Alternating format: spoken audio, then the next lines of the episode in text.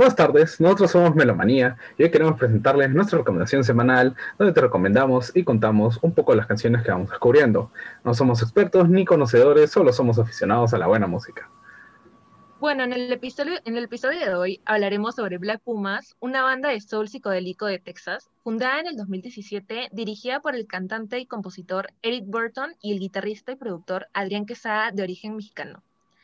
La creatividad de esta banda se desató en el estudio análogo de Quesada y su fusión de música retro y moderna, rock psicodélico y soul hizo que surgiera Black Pumas, una idea que comenzó como un proyecto de estudio que en tan solo unos años pasó a ser una gran sensación.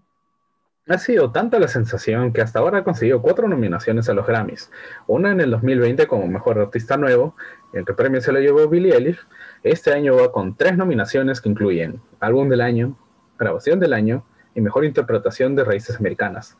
En su álbum del mismo nombre de la banda, la canción Colors ha sido la que ha llevado a esta agrupación a la vista de todos.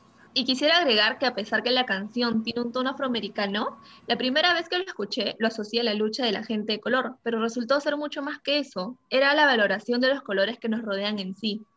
Y bueno, ya para los comentarios finales, en mi opinión la canción en general me transmitió bastante, los sonidos en sí son muy cálidos, generan sensaciones muy positivas, así como los mismos instrumentos que la complementan muy bien y que en conjunto se escuchan muy bien en armonía. Para mí el uso de piano y órgano que, que ha utilizado en la canción ha sido la parte más, más representante en su, su forma de notar que realmente es una canción soul, además de las melodías y los coros que son excelentes para contar la historia que desean decir. A mí me pareció excelente la letra, una obra que engloba no solo el cariño por lo que lo rodea, el autor habla como si se sintiera seguro donde se encuentra y puede apreciar la belleza de eso. Es una visión optimista frente a los colores de la vida y los seres queridos, cómo ellos llenan de vida el panorama. Lo que más disfruté fueron los coros, porque alegan a la unión entre personas, entre sus hermanos y hermanas, como dice la canción. Pero sobre todo, el solo de guitarra la mitad de ella, solo hizo que mi corazón sintonizara mucho más con el ritmo. Bueno, lamentablemente eso ha sido todo por el día de hoy en Melomanía. No se olviden escuchar Colors en nuestra playlist Spotify y chequen nuestro blog Pandora's Box. Ya nos vemos la próxima semana para sintonizar con una nueva recomendación.